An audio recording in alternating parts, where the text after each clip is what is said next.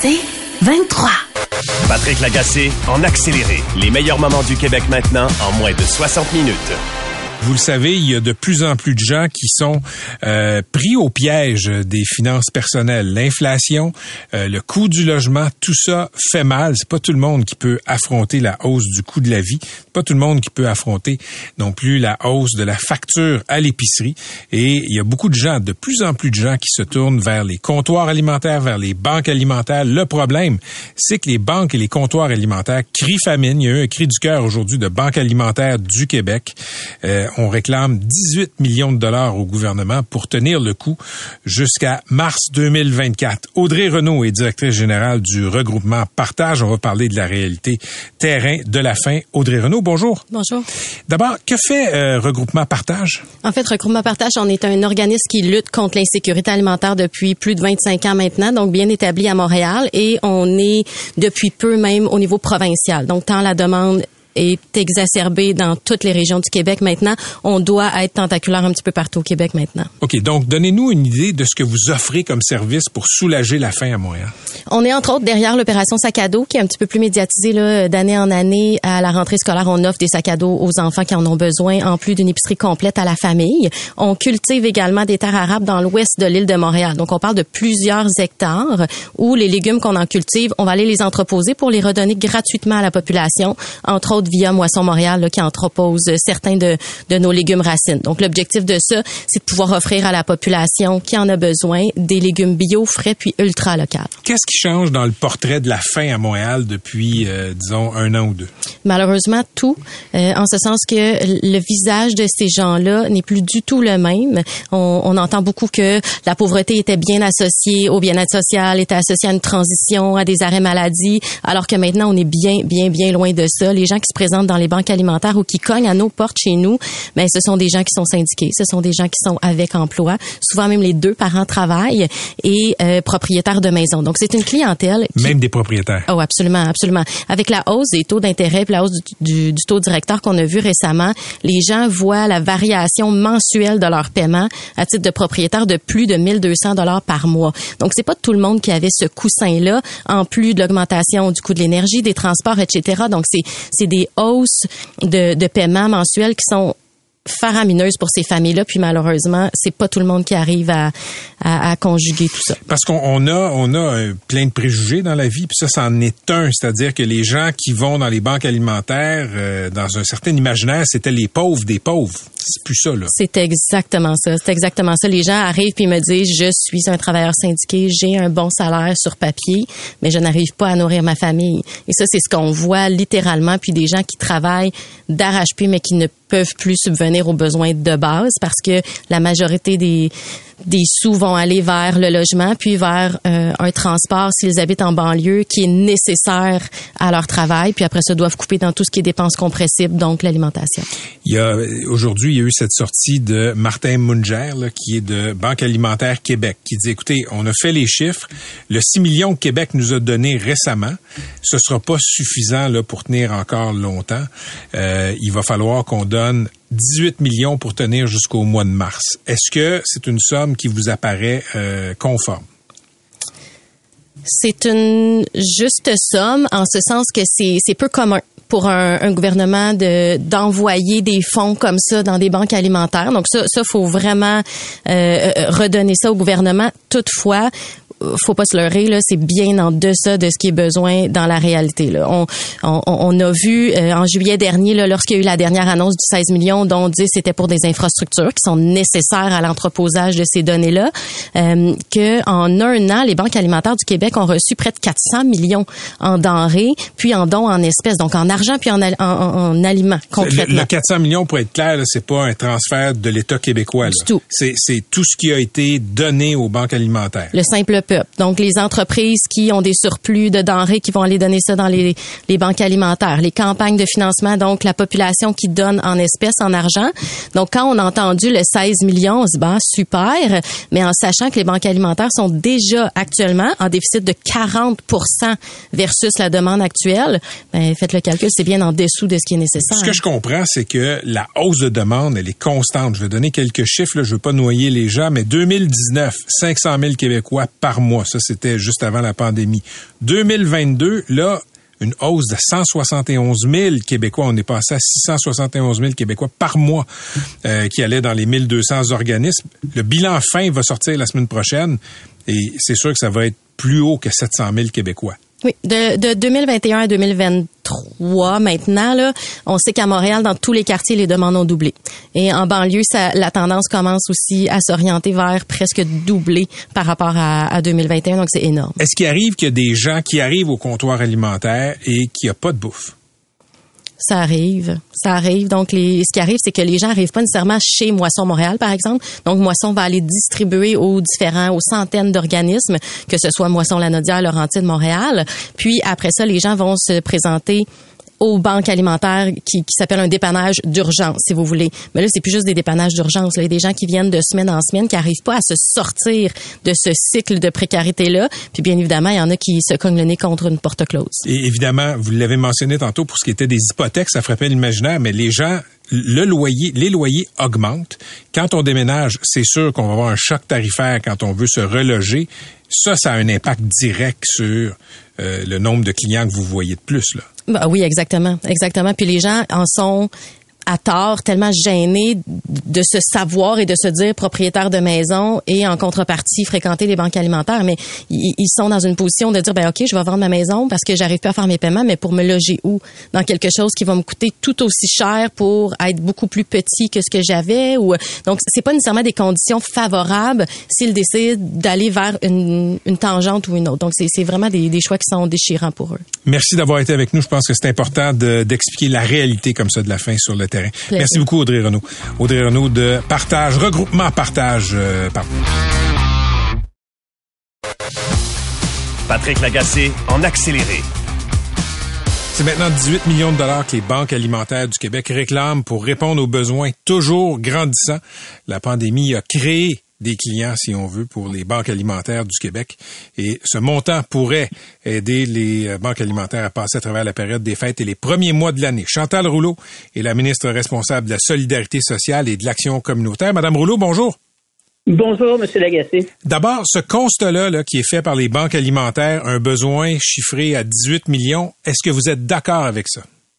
Ben, euh, en fait, ce que je dirais, c'est que je suis en lien constant avec euh, M. Manger, le directeur de, de Banque alimentaire euh, Québec, et puis on évalue quels sont les besoins, puis on se rencontre la semaine prochaine, et à ce moment-là, on pourra vraiment euh, mettre un chiffre qui va concorder avec la réalité que vivent les Québécois. Puis je suis très, très, très sensible à ce qui se passe actuellement et au fait que des gens doivent avoir recours à l'aide alimentaire pour euh, pour s'alimenter, alimenter leur famille. Et ça, ben, il faut évidemment que nous soyons au rendez-vous. Et on l'est au rendez-vous depuis euh, depuis un bon bout de temps. Là. Depuis que je suis en poste, ça a toujours été une grande préoccupation pour moi. Le coût de la vie, le coût des aliments a tellement augmenté après la pandémie. Euh, la situation économique est difficile. Alors, euh, c'est certain qu'on est au rendez-vous. Mais 18 millions de dollars, c'est pas, j'imagine que c'est pas un montant qui vous renverse là, pour permettre aux banques alimentaires de se rendre jusqu'au mois de mars. Là.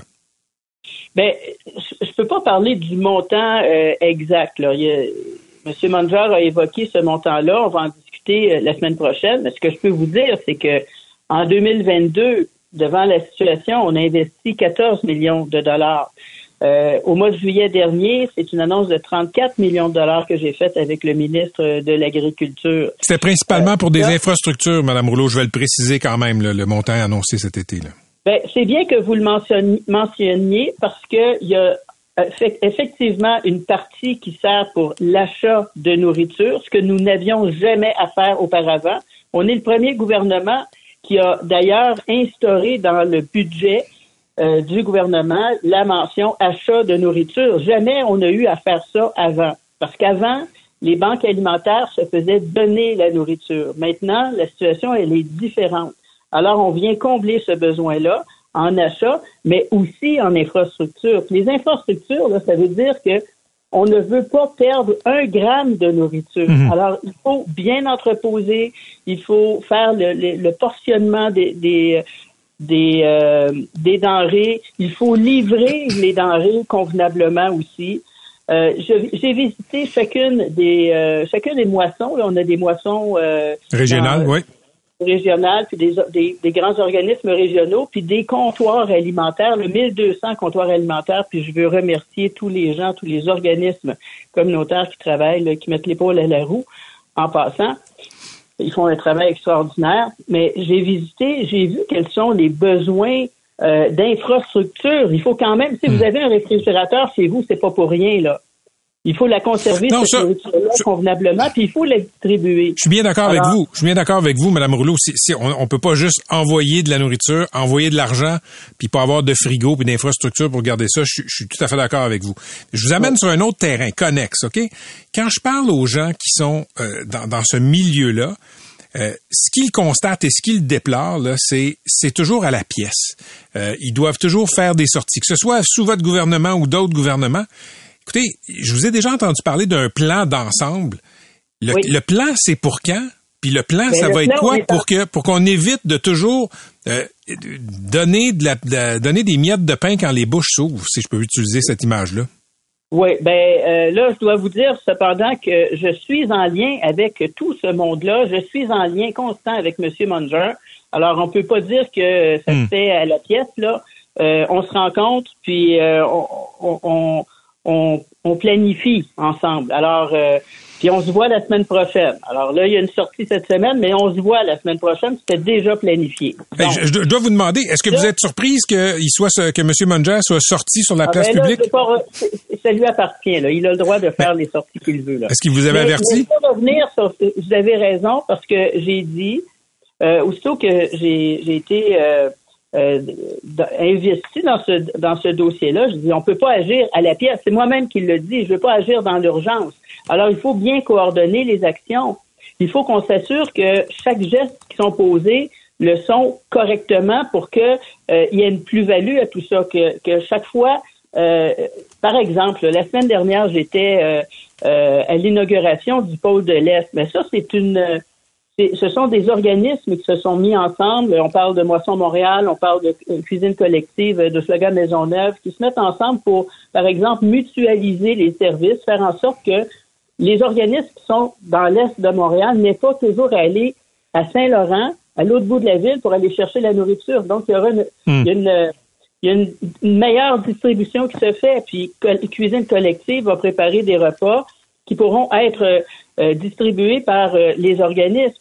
Et c'est associé, tout ça, là, les organismes s'associent entre eux pour euh, faire soit de la mutualisation ou simplement euh, mieux coordonner leurs actions. Puis ça, je suis extrêmement heureuse de ça.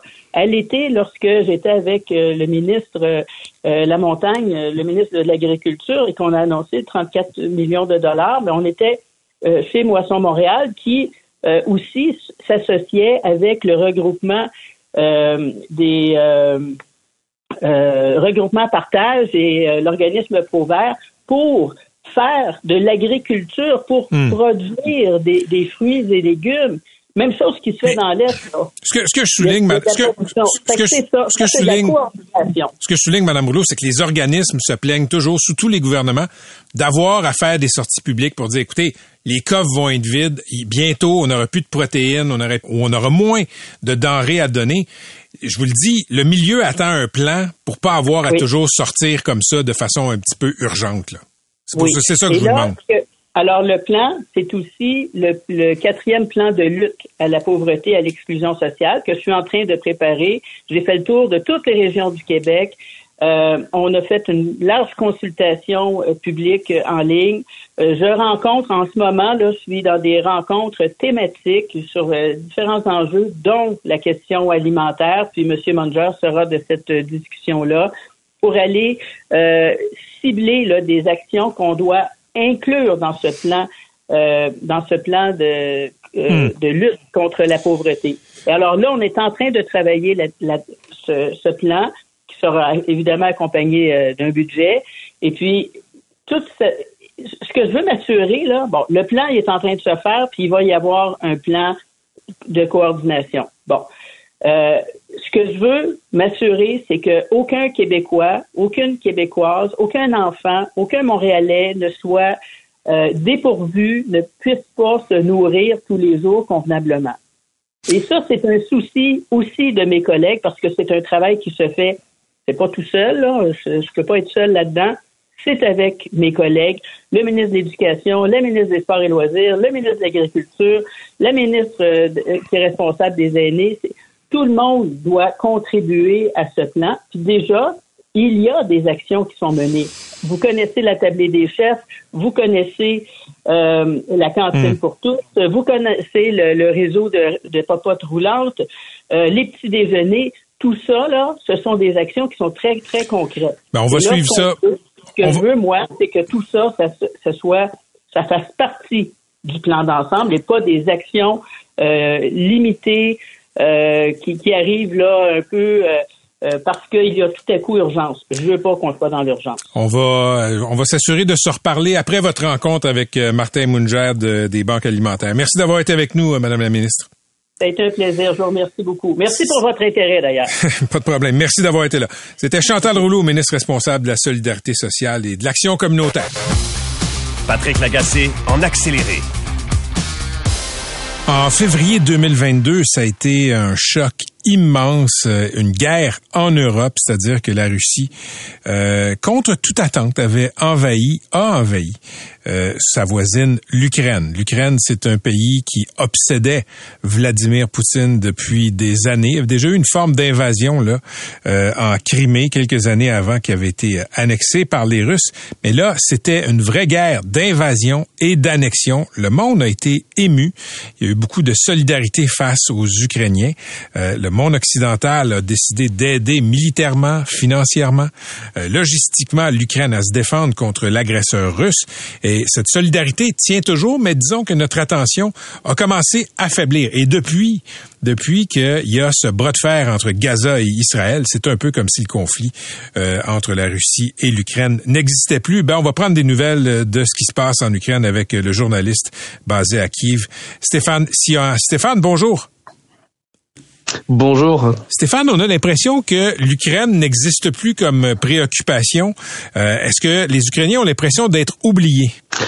Alors je ne sais pas s'ils ont l'impression d'être oubliés, mais vu de Kiev, lorsqu'on regarde les médias internationaux, forcément on a l'impression que l'Ukraine est un sujet qui est, qui est passé à la trappe. Hein. C'est le cas dans, dans les médias nord-américains, dans les, dans les médias européens. Maintenant, les éditions spéciales se font sur la guerre entre, entre Gaza, entre, entre le Hamas et, et Israël.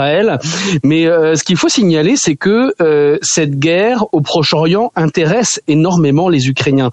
Euh, je vous dirais que depuis environ deux semaines, depuis les, les événements dramatiques du, du, du 7 octobre, les médias ukrainiens eux-mêmes parlent plus de la guerre entre Israël, Israël et le Hamas que de la guerre en, en, Ukraine. Donc on voit que c'est un événement mondial qui, qui, fascine, même en Ukraine où il y a une guerre sur son, sur son propre territoire.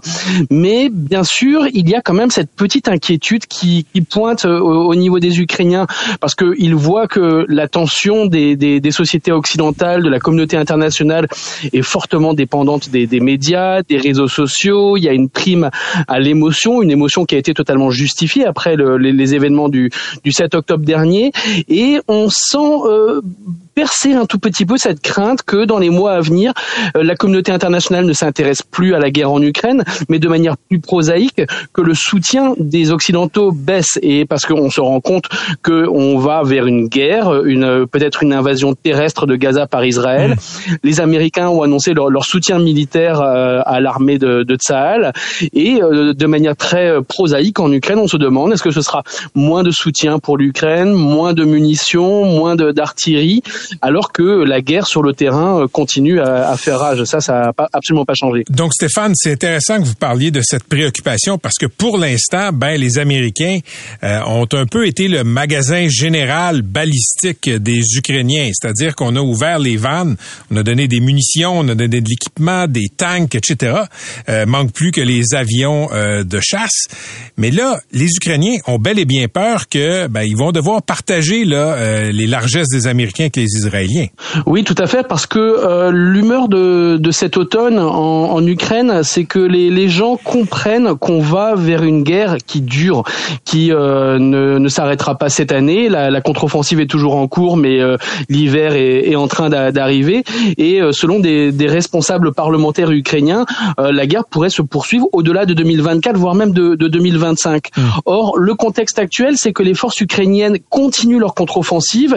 Elles progressent très lentement, mais selon les échos que moi j'ai de, de, sources militaires sur le terrain, le problème qui se pose, c'est la pénurie de, de, munitions. Les Ukrainiens n'ont pas assez d'obus d'artillerie, n'ont pas assez de missiles, ils sont obligés de, de, faire des économies.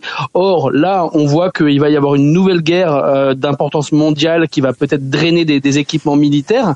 Et j'ai encore entendu à la radio ce matin en Ukraine des, des commentateurs qui disaient, et si jamais, par exemple, une guerre éclatait entre Taïwan et la Chine, dans ce cas-là, ce serait la, la tension qui serait encore divisée. Donc voilà, on est vraiment sur ce, ce moment un petit peu crucial où les Ukrainiens ont peur que euh, le, le, soutien militaire qui est extrêmement important pour au moins tenir euh, baisse dans les dans les semaines et dans les mois qui viennent. Stéphane, je je suis absolument pas un complotiste, mais je, je veux je veux savoir s'il y a euh, une, une, sorte de théorie qui circule en Ukraine.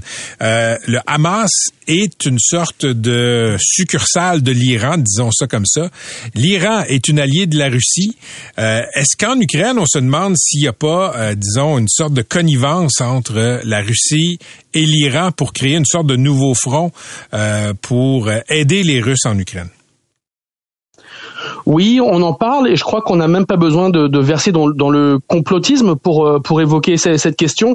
Euh, vous savez, les, les, Ukrainiens donc s'informent sur ce qui se passe euh, à, à Gaza comme euh, à peu près tous les pays au monde à l'heure actuelle, mais ils sont un peu plus observateurs des, des liens particuliers qui peut qui peut y avoir entre l'Iran et le Hamas, entre la Russie et l'Iran et la Russie et, et, le Hamas, parce que l'Iran est également une, une, puissance qui est impliquée dans la guerre en Ukraine. On sait que les, les Iraniens fournissent à la Russie des, des drones d'attaque qui, qui, permettent de bombarder le territoire ukrainien.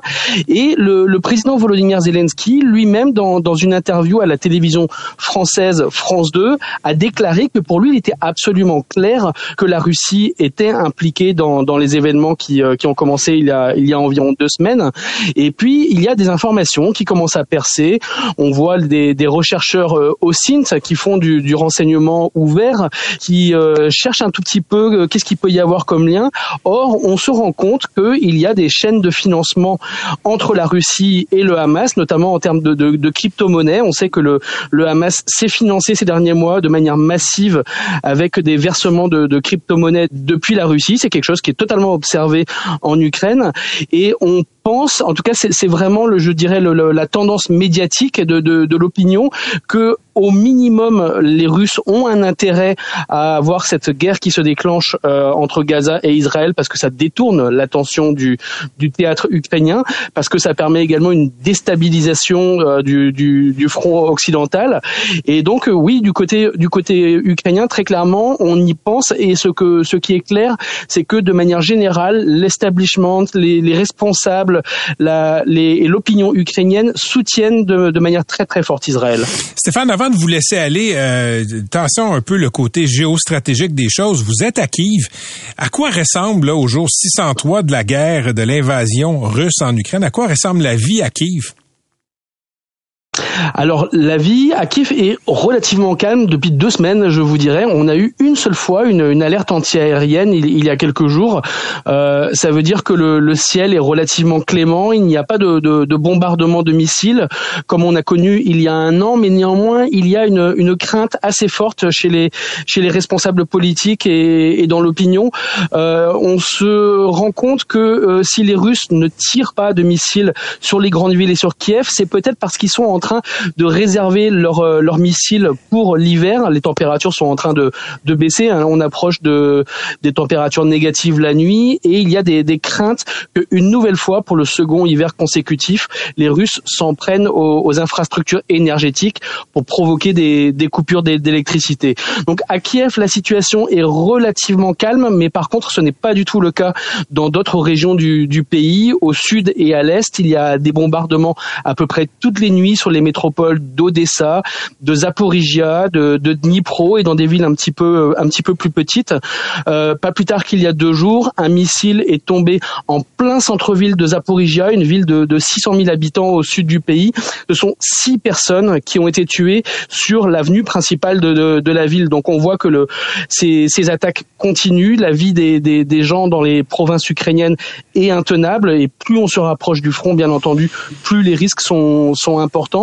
Donc il y a quand même cette dichotomie entre une vie, je dirais, euh, sous tension, mais à peu près normale à Kiev, mais euh, ces, ces, nouvelles dramatiques qui proviennent des, des provinces à peu près euh, tous les jours. Merci Stéphane pour ce compte rendu. Euh, prenez soin de vous. On va se reparler très rapidement. À très bientôt. C'était Stéphane Sia, qui est correspondant qui habite à Kiev, en Ukraine.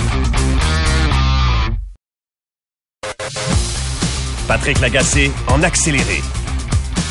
16 heures, presque 7 minutes. Les syndicats du Front commun de la santé, euh, des services sociaux, de l'éducation sont en négociation avec le gouvernement. On le sait, c'est 420 000 salariés euh, de l'État qui sont membres des syndicats CSN, CSQ, APTS et FTQ. Les mandats de grève ont été votés, on le sait.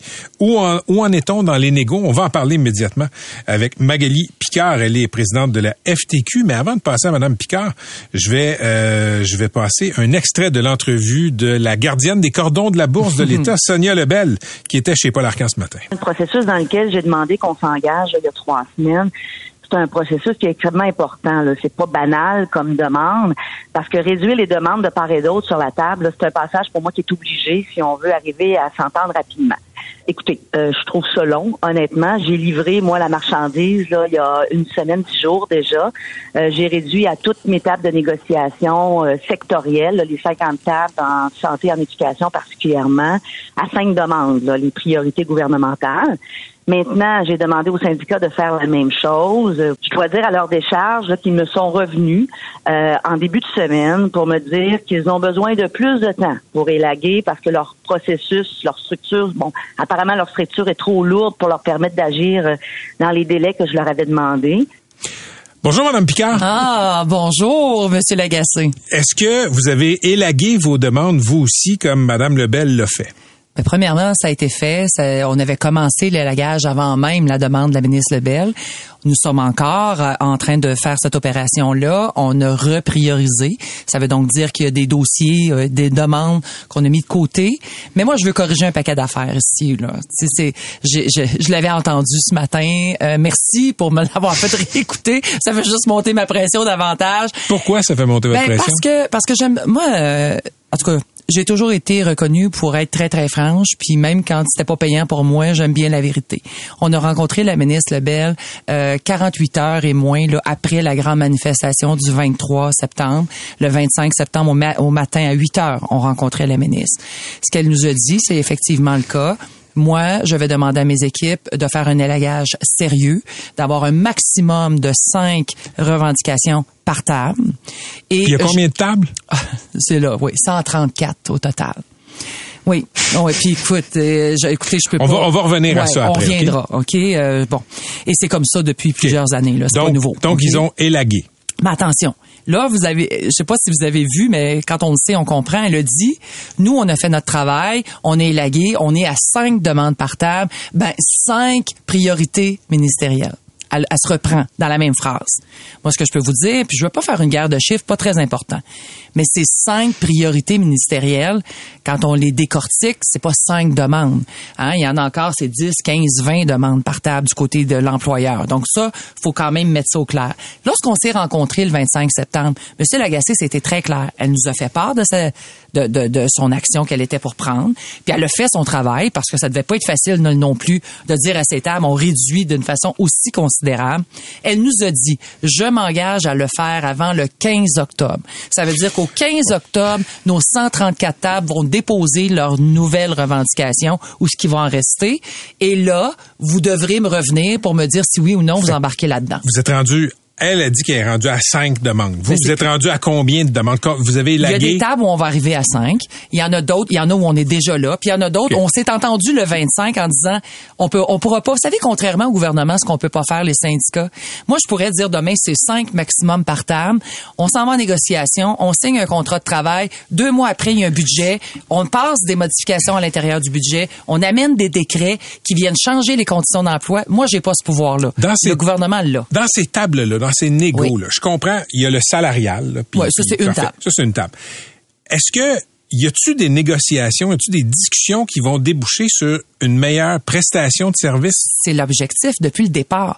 Depuis Parce qu'on le entend départ. que d'argent. On entend parler Ouais. que d'argent, que, que, que- que les demandes sont pas assez bonnes à vos goûts. Ouais. Je comprends que les employés veulent être bien payés. Tant mieux si vous allez chercher des gains. Euh, Mais ce n'est pas La que patente ça. au Québec, elle peut-tu bien marcher? Ben, la patente, pour qu'elle fonctionne bien, ça va passer aussi par des négociations sur les conditions d'exercice d'emploi autres que les salaires. Et ça, là, ça, je peux pas être plus d'accord avec vous. Euh, Pas besoin de vous dire que notre monde, moi, j'arrive d'une rencontre, là, j'étais avec le syndicat des employés professionnels de bureau, là, qui travaillent dans des établissements, des commissions, euh, des commissions scolaires, je, je suis vieille, hein, dans des écoles. Et, et ils sont unanimes, là. Tu sais, oui, les salaires, mais en même temps, on va parler quand de nos idées, de nos... parce que depuis décembre dernier, qu'on a échangé nos cahiers de revendication, puis on est toujours dans les priorités ministérielles. Allez-vous faire la grève? Ben oui. On va commencer par euh, des euh, moyens de pression, on le dit, des coups de semonce. On va commencer. C'est quoi un avec, moyen de pression, par exemple? Ben des grèves, euh, des grèves qui seront de courte durée. Est-ce que ça va être là. annoncé la veille ou les, les usagers, les parents, par exemple, vont se lever le matin puis ils vont Ça va l'apprendre? être annoncé d'avance. Ça va être annoncé d'avance. Oui, absolument. J'ai pas, je pourrais pas aujourd'hui vous le dire là, parce qu'on est toujours de bonne foi, on est toujours aux tables de négociation. Puis la vérité là, c'est qu'il y a personne qui a envie d'aller là. Mais euh, il, ça prend absolument du côté. Puis je le répète là, mais il faut absolument que la ministre Lebel, je le sais qu'elle a fait son travail, je le vois là que c'est réduit, mais il faut absolument qu'elle donne un mandat encore plus clair à ces gens aux tables pour être en mode transactionnel. Je vous ai dit, euh, je vous ai entendu dire, euh, Madame Picard, que bon, vous aviez l'appui des Québécois. là. Il y a un, il y a un sondage qui Oui. est sorti. Quand vous allez commencer à faire la grève, vous allez penser que cet appui-là va durer combien de temps? Ben aussi longtemps qu'il le faudra, parce que non mais Vous la- pensez que les gens vont vous appuyer quand Pourquoi? ça va commencer à bouleverser leur quotidien? Ben, j'espère que oui. Tu sais, j'ai pas de boule. pas sûr. Mais non, je sais, puis personne n'aime ça, puis je le sais. OK, vous le savez. Au Je moins, vous ne sais, dites je pas suis que non, les gens je- vont être dans la rue euh, Ah non, puis saut, euh, saut, saut, saut, le point levé avec vous. Puis c'est bien le fun que Mais vous le savez que faire la grève, euh, qu'importe la grève, qu'elle soit sectorielle, qu'elle soit euh, Indépendamment. qu'elle soit générale, privé, euh, ça change rien. les gens vont pas vous appuyer bien bien longtemps.